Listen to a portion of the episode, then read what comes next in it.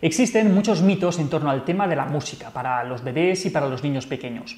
Hay padres que se le ocurran un montón desde antes del nacimiento poniéndoles Mozart para que supuestamente luego sean más inteligentes. Los hay que no ponen nada de música y en su casa reina el silencio todo el día. También hay casas en las que en vez de música siempre está la tele de fondo. Luego están los que compran todos los discos de nanas y de cantajuegos que encuentran y los que simplemente comparten con ellos la música que oyen y que les gusta. ¿Qué, es mejor? Pues como en todo, no hay una opción que sea la buena. Bueno, excepto la de la tele, esa es la mala, ya lo hemos visto un montón de veces. Sin embargo, es un buen tema para que reflexionemos. Vamos a ver.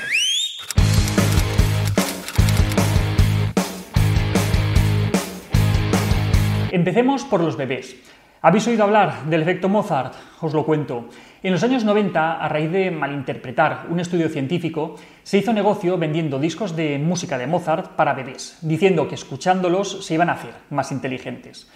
Poco después, un montón de estudios lo acabaron desmintiendo, pero el negocio ya estaba hecho hace tiempo.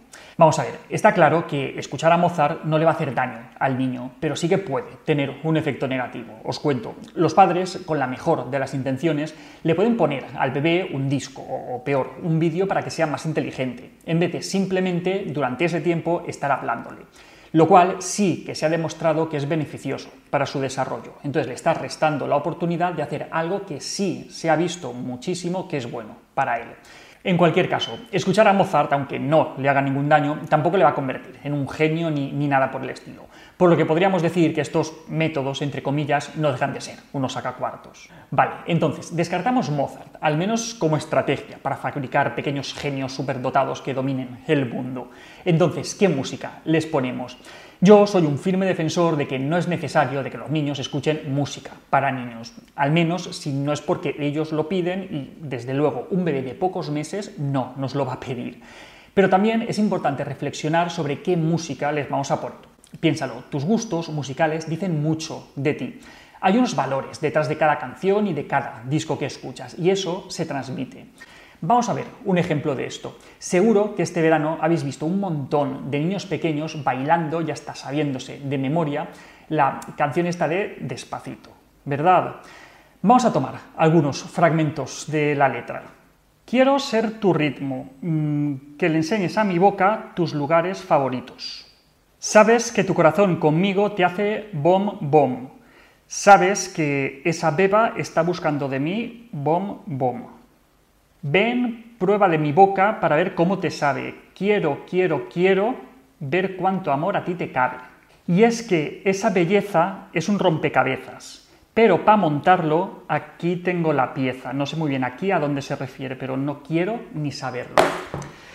La cuestión, no sé, llamadme lo que queráis, pero ver a niños y a niñas de 3 y 4 años cantando y bailando esto me pone los pelos de punta, por no decir darme ganas de vomitar.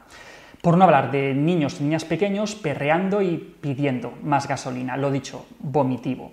La cosa es que la música no es algo vacío de contenido, todo lo contrario. Mucho más que sonido de fondo, la música es una excusa perfecta para educar y para transmitir valores, porque es la puerta de acceso a numerosos temas y situaciones que pueden ayudar tanto a niños como a adultos a comprender el mundo en el que vivimos. La música siempre transmite unos valores buenos o malos. No es lo mismo la canción protesta denunciando situaciones injustas que el reggaetón. Muchas veces Tom Morello, el guitarrista de Rage Against the Machine, ha hablado sobre este tema, y él dice algo así como que toda la música es política, incluso Justin Bieber. Él mismo dice que si no estás cuestionando la autoridad con tu música, te estás sometiendo a ella de manera tácita. Tom Morello es muy consciente de que en su trabajo todo lo que dices y haces importa. Pero volvamos a los niños. Aunque cuando son muy pequeños no son conscientes del contenido de la letra de las canciones, cada vez lo van siendo más. Además, el habituarse a unos determinados estilos musicales puede acabar influyendo en los gustos que luego tendrán como adultos. Que son unos gustos que luego también se relacionan con determinadas actividades, amistades, pintas, estilo de ocio y un montón de cosas más. Y la cuestión aquí no es programar el futuro de tu hijo por la música que le pones, es imposible, quítatelo de la cabeza, sino que quizá lo que escuche de pequeño pueda influir en sus gustos de adulto en mayor o menor medida.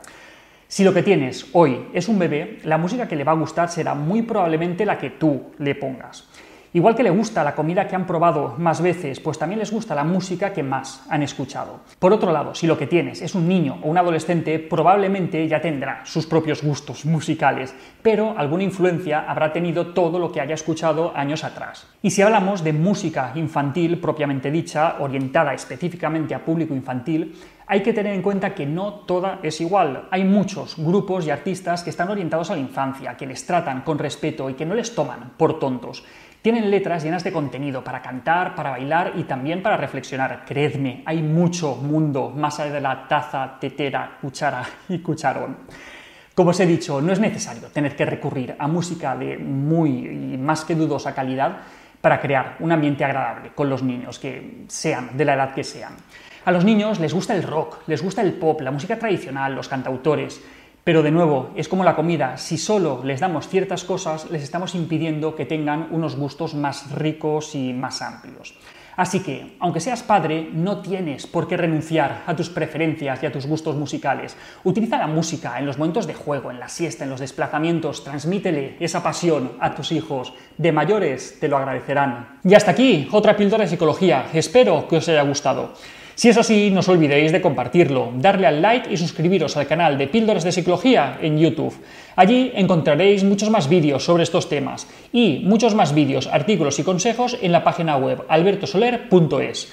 Recordad que ya tenéis en las librerías nuestro libro Hijos y Padres Felices, una guía para disfrutar la crianza. Esperamos que os guste. La semana que viene más. Un saludo.